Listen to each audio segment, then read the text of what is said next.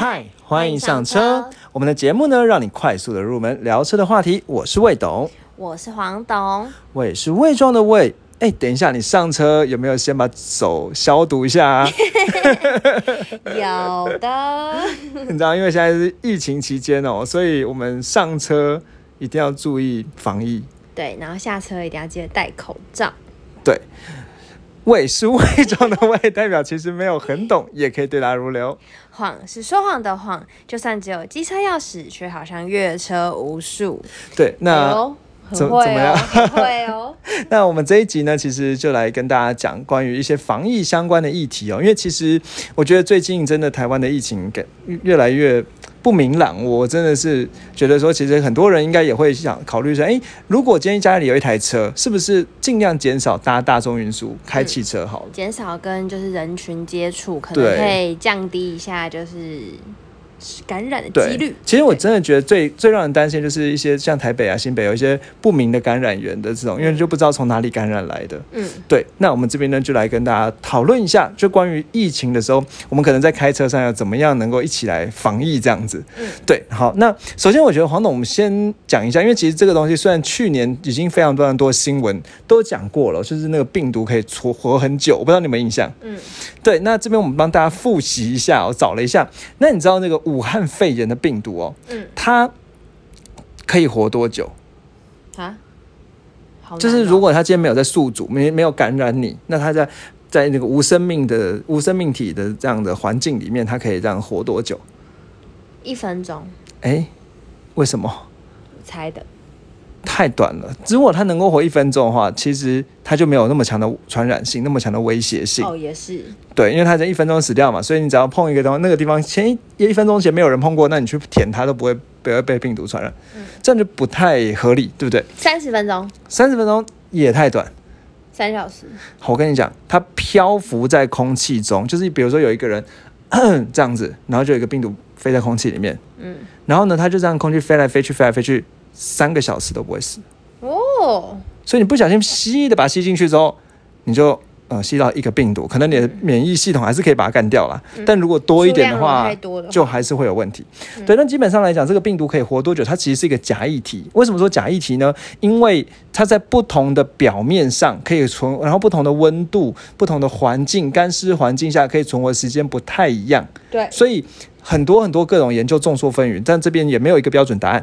但是如果，但是我觉得它有个相对的答案啦。那所谓相对答案，就是说在同样的情况，在同样的环境上面，呃，同样环境下，比如说在塑胶的表面是可以存活最久的。嗯。那有一个研究呢，就说塑胶表面可以存活三天的时间。好久哦。你知道为什么我们要先讲这个吗？为什么？因为很多车的内装都是塑胶。哦，所以就可以存很久。所以如果今天有一个人坐到一个车，然后对着车前面 的打咳嗽之后，在塑胶的表面上，这个病毒可以活三天，所以你根本不知道三天前有谁做过。嗯，蛮可怕的吧？嗯。好，那再来，不锈钢的表面可以活两天，所以我们以为不锈钢很干净，比如说看什么那个环保餐具，什么都不锈钢的。那如果病毒在上面的话，其实它是可以好好的活在那边两天的时间。嗯。那纸呢存活二十四小时，铜呢可以存活四个小时。那如果刚才讲说在喷雾里面，就是漫步在空气里面的话，三个小时才会死掉。所以基本虽然三个小时其实也蛮久了嘛。所以如果你今天有一个人在一个地方大狂咳嗽之后，你经过那个地方，你不要觉得三十秒之后他那病毒在空中是死掉，没有是三个小时。好久哦，真的比想象中还要久。对，所以它其实传染力非常非常的强哦。好，那再来呢？病毒可以传多远？我们知道，哎，黄董，我们现在在大家都要防疫嘛，社交安全距离，你说多多远？嗯，我们要考一些口罩跟没戴口罩。好，那没戴口罩呢？十公尺。哎呦，你你是不是偷看到我的准备的？对。大方承认。好，那这个黄董已经先看到，但我相信我们的听众都没有看到，因为听众就算听也是用听的嘛，对不对？好，那基本上来讲啦，这个咳嗽呢，它会分成几种。第一种就是你咳了之后，其实会有小的口水泡沫飞出去。那这个小的口水泡沫大概是两公尺的距离。嗯，对。那所以也就是说，你会直接病重。所以一般我们讲的说戴那个口罩，其实防两件事情。第一件事情是防你自己的口水喷到别人，嗯，这是第一个。第二件事情是防别人的口水直接喷往你脸上，或喷或直接喷到你嘴巴里。嗯，那这是当然，因为里面有很多很多病毒，那这是传染性风险最高的。好，那如果呢，它是变成非常细、非常细的时候呢，它会有一种状态叫做所谓的空，就是空气胶、容器胶的状态。那这个容器胶呢，就是就简单的说啊，就是呃。气溶胶了，讲错了。你看起来就是我们就是也是胃动，胃突然假装变成病毒学家这样子。好，那讲说呢，其实病毒的大小呢是在零点一微米以下。好，那就是一般我们讲 PM 二点五是二点五微米，那所以病毒大小其实是 PM 零点一以下。嗯，好，那很小很小。哦。那因为它那么小的情况下，所以它可以在非常非常细的。喷雾上面融在那个空气的水珠里面，这样子非常非常小。那这个我也不太确定这样讲对不对啊？就是所谓的气溶胶的状态。那这个气溶胶状态，它还是可以存活存存活三个小时嘛？那这个气溶胶它就可以飘飘飘飘飘，大概可以飘十公尺的范围。嗯，对。所以其实黄总刚才讲没错啊，就是说如果今天病毒随空气这样子飘飘飘的话，还可以飘个十公尺。所以社交安全距离其实远比我们想象的还应该要更大一点。对对，就是一般我们讲说，一般我记得我们在生活中讲说什么室外两公尺，是不是？什么室内一点五，还是你还记得多少吗？完了，好，如果我们有想到我之后，怎么一脸严肃的样子？室内是要更远吧？呃，好是是吗？社交安全距离。好，那我们之前在节目的那个下面描述栏再补充好了。那如果有节目中的东西，都是在节目描述栏补充。所以基本上来讲，我们这一集呢，就来跟大家讲那个防疫的东西哦。那在这一集正式开始之前呢，我们又进入感谢的桥段了。没错。好，那我觉得不到吧？那我觉得这边要先跟跟大家讲一下，因为我们上一集是在讲那个宾士 AMG 哦。对啦，刚刚讲的我没有错。室内要保持比较远，一点五公尺，然后室外是一公尺。其实一公尺、一点五公尺。真的都都是应该要戴着口罩才算啊，不然的话，你这样刚刚讲那个直接咳嗽两公尺就爆了嘛，对不对？嗯。好，那我们接下来呢又要回来感谢的桥段了。当然，我们上一集讲宾士 AMG 呢，发现其实有蛮多口误的地方。那我们呢其实都在，如果有错误的话，我们都会在节目下面的描述栏去加以补充。所以，请大家可以专呃看一下描述栏，或者是我们可以在 IG 上好做一些限动的补充，偷偷就是追踪起来。对，IG 追踪起来。然后要感谢的桥段就是有我们今天 IG 终于到七十五个追踪者，哎，对，好感人，已经离百分之一百个就是四分之三了。没错，对，七十五趴嘛。好，那另外就是，就因为我们上一集其实，在 AMG 有蛮多讲错。错的，所以首先第一个比较小的错误是说，那时候我好像有讲到说，C Class 是宾士最小的房车，那其实不是啊。宾士最小的它对是 A class，那那个 C 呢是以前曾经小，那现在有 A class 更小了。好，这第一件事情，那这个我觉得还好，因为 口误口误对。那第二件事情呢是那时候有讲说，呃，C class 里面应该说那时候讲说 AMG 最入门，但其实那前提是在 C class 最入门啦，是 C 四三。但如果是真的讲 AMG 的最入门呢，是 A class 的最入门的版本，叫做 A 三五。嗯，对，那这个其实我们之前在讲那个宾士认识宾士品牌的时候，其实有讲到。好，那 A 三五是最入门，所以这边呃，如果真的要知道 A A M G 最入门的是 A 三五这样子。好，那再来另外一件比较严重的错误呢，其实是在之前的节目里面，哎呦，有那个 lie 的讯息。好，那之前在节目里面的时候呢，就有讲到说他们的 A M G 工厂呢都是做引擎的调教。嗯，对，但其实后来网友就来纠正说，哎，其实。它不只是做调教，还有做引擎的组装，比如说包含把什么曲轴装上去，它是真的是把零，它是 AMG 工厂，它会用非常高科技工业四点零的方式去把那些零件领回来，但领回来之后还是这些技师手动去组装，嗯，所以这才是它真的一个很重要的核心价值。那当然最后就会印上那个技师的这个名字，不是印上就并这时候自己签名这样，这叫所谓的什么一个人一个引擎这样子，嗯，对。那其实一个人一个引擎，它原文原文叫做 One Man One Engine。对，那这边其实我会觉得说，如果我们今天更有一些性别意识的话，也许我们可能把它改成 one person one engine 比较好。对，那因为其实引擎不一定是男人组装的专利吧。好，那 黄总怎么看起来又沉重的感觉？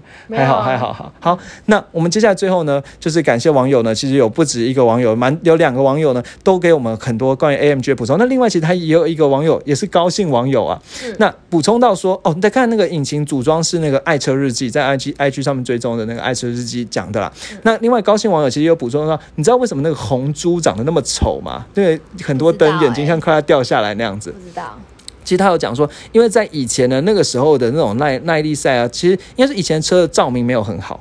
然后呢，哦。所以他就是如果在车走走那种二十四小时耐耐力赛的时候对很晚暗上的时候，对，所以他才需要加装照明。哦，难怪不知道大家有没有去看那个照片，嗯就是那、我们还没有放，其实。说大家有去自己去搜寻，哦就觉得它真的是那个电灯，呃，它那个灯真的是车灯多的像什么安康鱼还是什么什么真的真的。真的的灯笼鱼之类，对对对对对对。好，那我们接下来又结束了感谢桥段，又要再回来很。感谢对网友们，其其实这也是补充的啊、对。对然后那 I G 可以搜寻未懂车找到。那我们接下来呢，这接下来继续讲下去防疫的这件事情哦。好，那我们讲想说，哎，其实如果今天在车上防疫的话，可能几件事情嘛。第一件事情是，哎，如果我们先先不要讲那种严肃的话题，如果今天有个人在你车上咳嗽。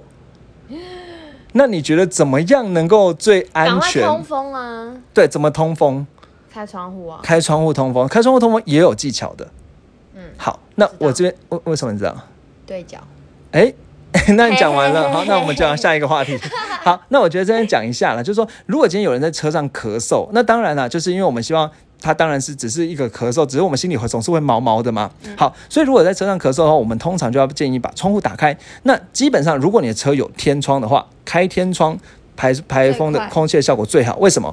因为它其实它会有一种呃，应该说，因为车内的气压跟车外车车车外车内气压比较高，车外气压因为在开的时候气压比较稀薄，所以空气就直接从天窗往上这样流出去。嗯那这是最安全的，好不好？那这是第一种。那第二种呢？如果你今天没有天窗的时候怎么办？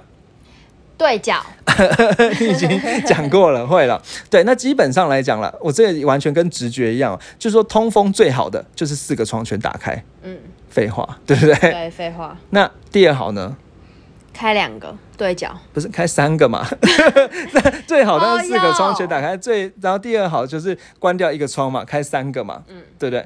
好，那再来，如果你今天想要再关少一点呢，两个那两个要怎么看？对角，对对角，就是其实最忌讳就是，如果今天开两个的话，那不要只开前面前面的主主驾跟副驾那两个，因为那样子呃平行的话呢，空气不容易流动。因为基本上来讲，车在往前进的时候会有个空气力学嘛，就是空气会风会往后吹嘛，对不对？那如果你今天一个呃，应该说开一前一后，就是对角的话，它会从前面流到后面把空气带出去。嗯，那逻辑可以这样想。但是如果今天是开横的话，它没有办法是不知道从左边流还是从右边流，所以空气就不太流出去。嗯，对。那如果呢都开后面一样，道理一样，对不对？好，所以呃，然后另外如果开同一侧的话，嗯其实也是一样，就是等于说空气只有一边在流，对，另一边没有在流。停滞，对，那其实这一招呢，我觉得同时也可以用应用在车上。放屁，你怎么把一些不太好？我这其实我在讲的是，可以比如说车上有人要抽烟的话啦，哦那我们也可以用这个方式把车车上的烟尽量的赶快排出去。嗯对，那因为很有些人可能，比如说有一些人可能驾驶抽烟，那可能驾驶只开驾驶那个，可是整个车室里面都还是烟味。嗯那这个时候就开对角，让从他烟从对角流出去。那当然，如果有人在车上咳嗽的时候，我们就可以用通过开对角的方式，把这个咳嗽的或者是不好的闻的气味啊什么给流出去，这样子。好，那另外呢，其实车窗在开的时候呢，基本上来说啊，车窗开的时候也会有噪音，但其实我觉得这个噪音的这种形式哦，跟我们一般想的不一样哦。一般来讲，我们会可能会想说，哎，当然这个整个四个车窗全部放下来，噪音是最最大的嘛，嗯，对不对？好，那跟你讲哦，如果呢我们开的是两个前窗的话，噪音也是非常，噪噪音是第二大的。为什么？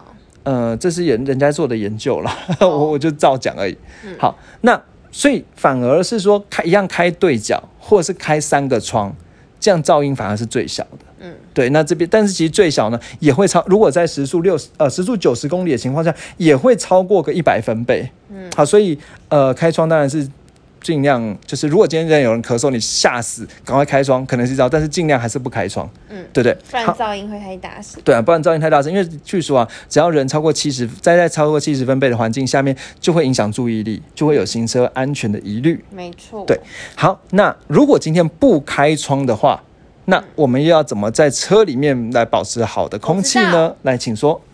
开那个循环，好，你有什么心得呢？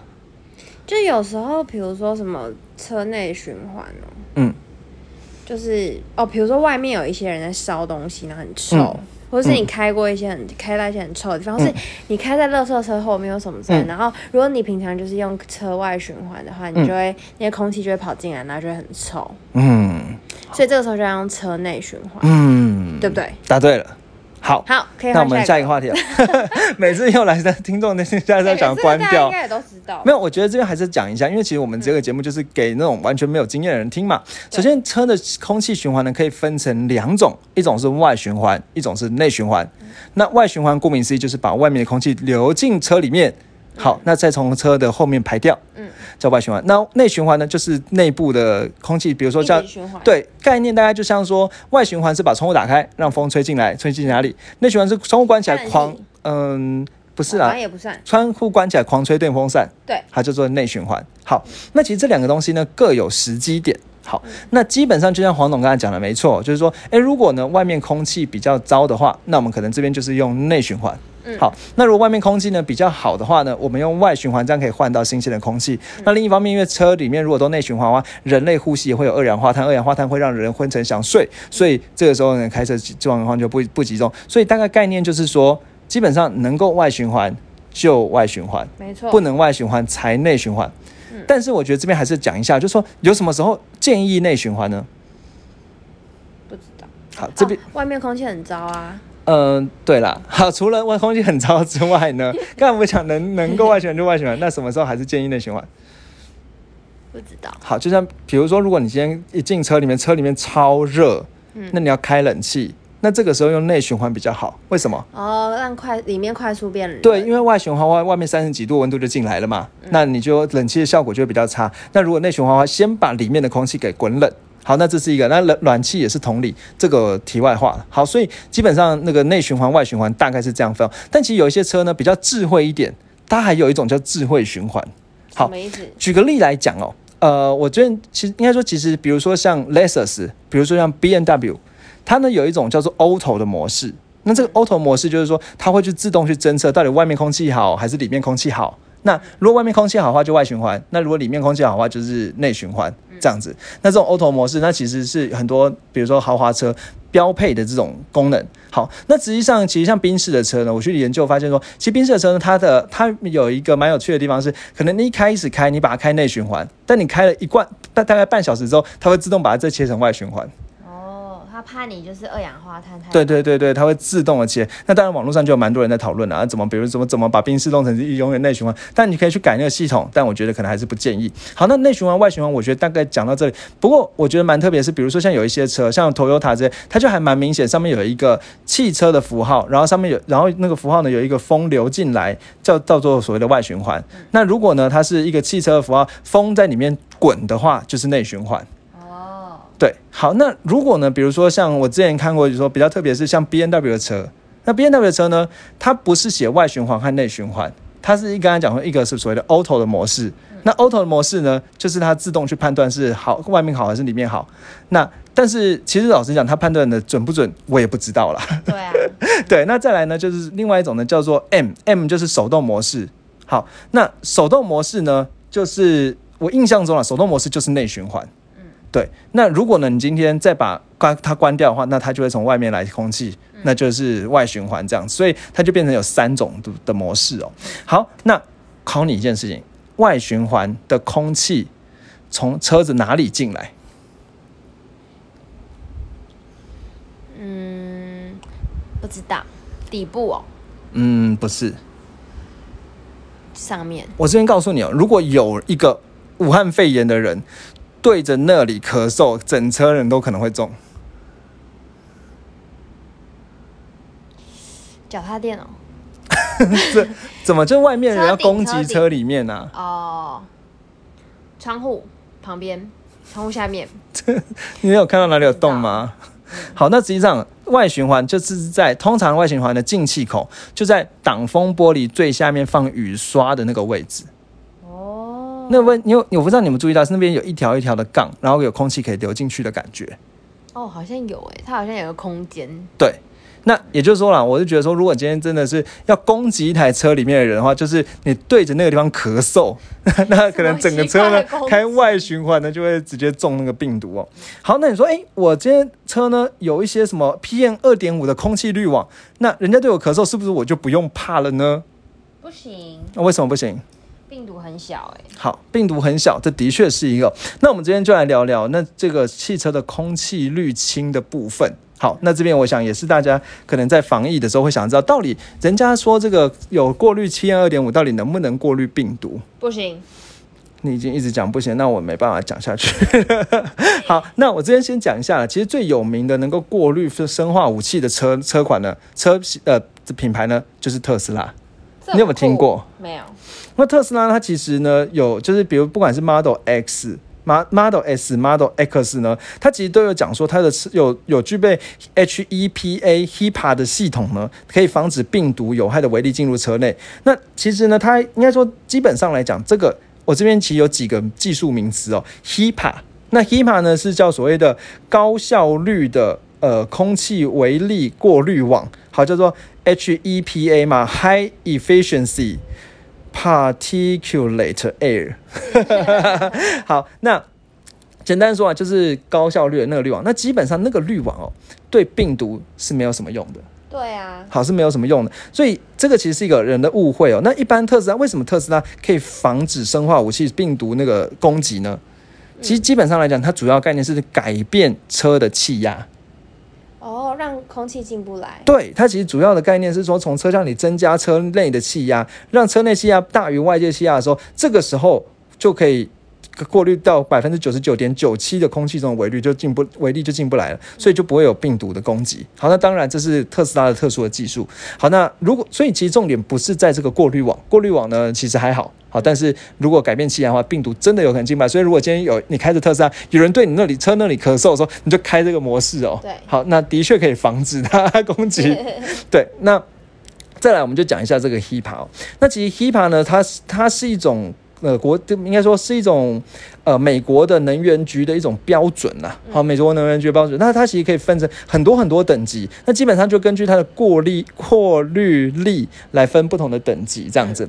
那一般来讲，我们的讲的 HEPA 呢，它其实叫叫所谓的，应该说 HEPA 呢，从那个 H 十三这个等级开始。好，那这个 H 十三这等级呢，它可以过滤的这是零点三微米的粒子，能够过滤到九十九点九七以上。好，那这是一些技术。那如果另有另外一种比 HEPA 等级低的，叫做 EPA。好，那大概黄总我跟你讲一下，就是说，一般有些人会把 HEPA 跟 EPA 混为一谈，E HEPA 就是 HEPA，那 EPA 就是比较弱的。好，那简单说，大概就是它能够过滤的粒子比较但，就是过滤粒子越大的话，应该说越大的话，就是代表过滤能力越弱。好，那当然有比比较好的，就是所谓的 HEPA 这样子。好，那实际上有没有比 HEPA 还更好的呢？有。好，就是刚才讲过，人家就是应该知道它的跟等级啦。那从 HIPA 是十三、十四级，好叫 HIPA 这样子。那再往上呢，其实还有十五、十六、十七呢，就是 UPA 之类的，就是前面是加上 U 的。好，那 U 应该是超级吧，因为 H 叫 High 嘛，高嘛，所以 U 是可能是 Ultra 什么之类的。好，那这个可以过滤掉的空气更少，呃，可以可以过滤的东西更少。好，但是呢，其实基本上来说啊，这个病毒哦，因为它是，其实他讲说它比应应该讲说，HEPA 是零点三微米，零点三微米什么概念？比 PM 二点五还大，因为 PM 二点五就是零点二五，嗯，那它是零点三。好，那不是想想说病毒都是零点零几吗？对，所以它其实是没办法过滤病毒的。所以如果今天真的有人对那个那个进气孔咳嗽，如果他没有开那个负压的模式哦，加压的模式哦，它也是空气也会进来的。好，那。刚才讲说呢，这个零点应该说，刚才讲说其实，但是实际上为什么人家会说 HEPA 有用隔绝呢？好，基本上我觉得可以从两件事情讲。好，第一件事情是这样子的，因为一般人的咳嗽，那咳嗽它会伴随着飞沫，那个飞沫大概都是零点六微米左右。嗯，好，所以零点六微米呢就已经比 PM 二点五大，所以只要你能够挡 PM 二点五的话，可以隔绝那些飞沫啦。但如果刚才讲说在空气中那个什么气气凝胶还是什么之类的那东西，就是呃对啊气溶胶啦，那东西就是你这个 KEPA 是过滤不了的对。啊，很小，好，那再来呢？其实还有我刚才讲两种哦。那第二种呢，其实是因为它有很多很多不同的层次哦。好，那不同的层次呢，比如说像。呃，应该说这边啦，比如说像我们在讲呃讲其他车哦，我觉得其实最近做这个隔绝可能最好是 Honda，真的、哦，对，那 Honda 它其实最就是它有跟一个空气滤晶的公司哦，好叫什么科德堡公司呢，它合作研发的。那这个合作研发呢，它其实强调就是它可以去过滤病毒。哦，对这么厉害，那为什么它可以过滤病毒？它因为它做了四层涂层。嗯那这四层涂层里面呢，有一层呢是可以去，应该说它它是用类似电子的这种方式呢。啊，不是不是电子啊，就是它是用类似这样静电的这种方式呢，嗯去把病毒给吸附住，然后可以去吸附这些所谓的气溶胶。好，嗯那就是刚才讲的第，就是他讲说它的第四涂层呢，就有附有这种什么呃水果提取物的活性物质，它可以去吸。啊，那不是不是静电了，这边修正一下，它可以去吸附这些气溶胶。好，所以其实 Honda 这这上面呢，现在讲说在新的车里面呢，可以选配好这样的一个配件。好，感觉就是因应疫情，对，可以因应疫情。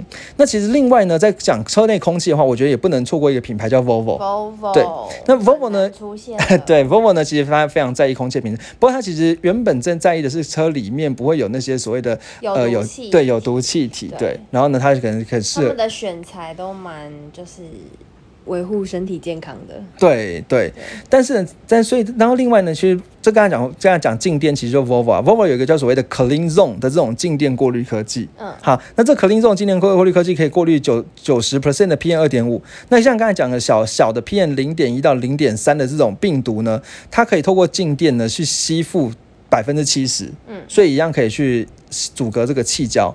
好，所以如果今天你开着 Volvo 的话，有人对那个地方咳嗽，应该你还是可以安心的。对，对，好，那另外呢，还有什么厂牌呢？我觉得还蛮有趣的，像纳智捷呢也来抽一脚，它有一个叫做 Fresh Zone。对啊，可以听起来这个名字的确是跟 Volvo 有点致敬的意味在、啊。不过其实这个 Fresh Zone 呢，它主要是来隔绝 PM 二点五。那至于它有没有防病毒的功用呢？呃，它好像也不敢正式的去说是。对防 PM 二点五，对，所以其实刚才讲，我觉得主要刚才三个品牌啦，特斯拉。可能真的很在意病毒的话，它可以用那个生化武器模式。那再来像 Honda 新的技术，它可以去过滤，啊，效果好像也不错。那 Volvo 这个是大家的老牌子，大家都知道的。好，那接下来呢，我们再来讲车里面了。哦，天哪，我不小心讲讲快半小时了。好，那车里面呢，这个病毒呢，首先我想问你一件事情哦。好，如果车里面的话，哪些地方很容易有病毒？好，因为首先首先先讲嘛，因为假设我们已经先把那个，哎、对我觉得很聪明。还有呢，方向盘，对，都对。好，就这样。好，讲太久了，是不是？就其实我觉得，首先我们先前面讲是先把那种飞沫给过滤掉。那飞沫过滤掉之后，接下来就是接触传染了，对不对？那接触传染哪些地方可能会有接触传染？因为我们前面其实有提到哦，就这个病毒呢，它可以存活非常久、非常久的时间。对，它可以存活整好三个小时啊，或甚至到三天的时间哦。所以其实只要触摸过的地方，可能都要注意哦。好，那有哪些地方像黄总讲门把啊、方向盘呐、好像其实汽汽车的启动钮啊、排挡杆啊、安全带的扣环呐、方向灯的拨杆，这个很多很多很容易忘掉。哦对方向灯的拨杆啊，冷气音响的按旋钮按钮啊，触如果你今天车子有触控荧幕的话，可能触控荧幕也很容易上面都是手的摸到嘛。然后呢，按而且触控荧幕可能表面是塑胶的，哇，可以活三天呢。好，然后呢，可能一些按键旋钮啊，比如说可能车里面有一些控制器嘛，那甚至我觉得还有一个让容易忘记的是车上的，如果你今天不是无线充电的话，会有 USB 接头。哦，那那个你每次上车把手机插上去，这个时候那个接头可能也很脏对，然后再来跟电动窗，这也很容易忘记。电动窗呢，按上下按钮。然后呢，如果你今天是坐朋友车，那你可能要调椅子，不管是电动椅啊，或者是调椅子那个地方，也很容易残留病毒。那另外就是手套箱的开关啦，就中间那个中央按座那手套箱开关，也很容易开开关关，上面会有很多病毒后照镜哦，调一下可能对。如果你今天到一台不是陈阳自己开的车，嗯可能调后照镜。好，那这些地方呢会有很多病毒哦。那怎么去把这些病毒杀掉呢？喷酒精吗？好，我们首先先讲一件事情，先酒精等一下我就会讲，好不好？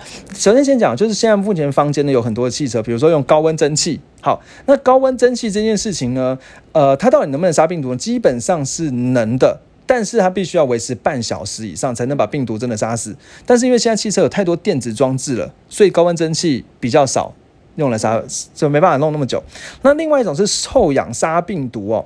那臭氧杀病毒这件事情呢，呃，基本上是有机会的，但是它是杀它主要是杀菌啊，它不杀病毒的。好，那所以对武汉肺炎来讲，臭氧也没什么用。嗯，好，那就像黄总讲，那我们来喷酒精好不好？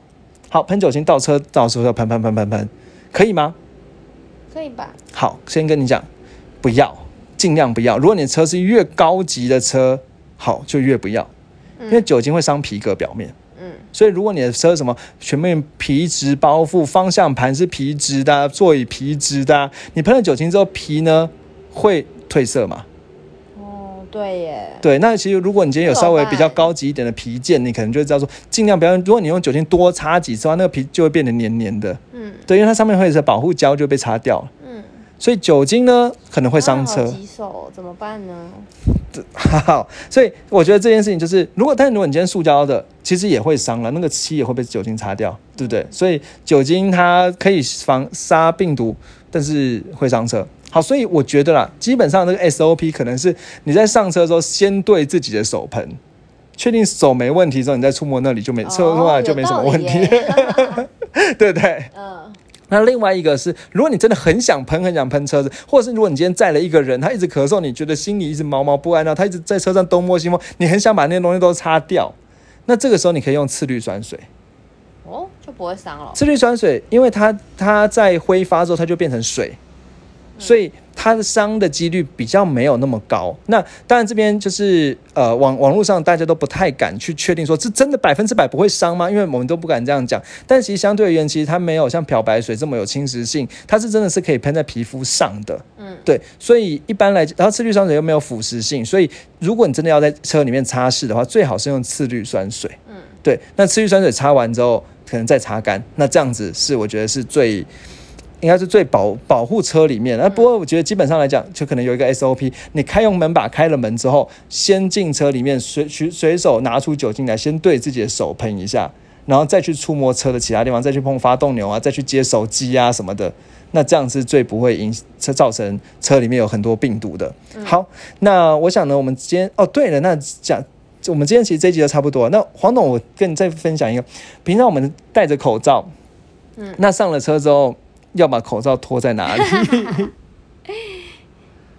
挂在手上。其实一般来讲，最常见的在生活中的确就像黄导讲，就挂在手上嘛，手臂上。但其实挂在手臂上挂久了不太舒服，对不对？那很多人呢会喜欢把口罩呢夹在那个遮阳板的上面。对。但遮阳板上面最大的缺点就是下车时你就忘记了，很容易忘，很容易忘记。而且它其实夹在那里面那个遮遮阳板，我们也不太能确定那里面到底安不安全嘛。好，那那有没有病毒嘛？对不对？好，然后黄总在玩什么法师？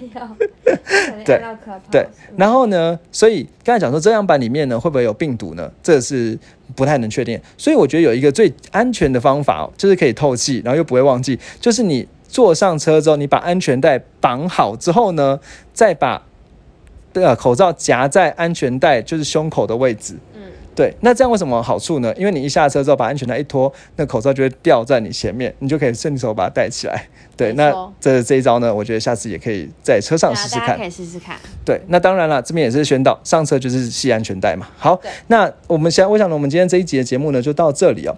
呃，如果觉得有趣的话，也可以试在生活中实践，因为我觉得在生活，其实这已经不是有趣的问题了。对，真的是跟健康，特别是最近疫情比较严重的时候。对，大家真的要一起加油。对，那这已经就是希望可以透过这样的节目呢，能够让更多人呢一起知道一些关于防疫的知识，那真的是能够对这个社会有帮助。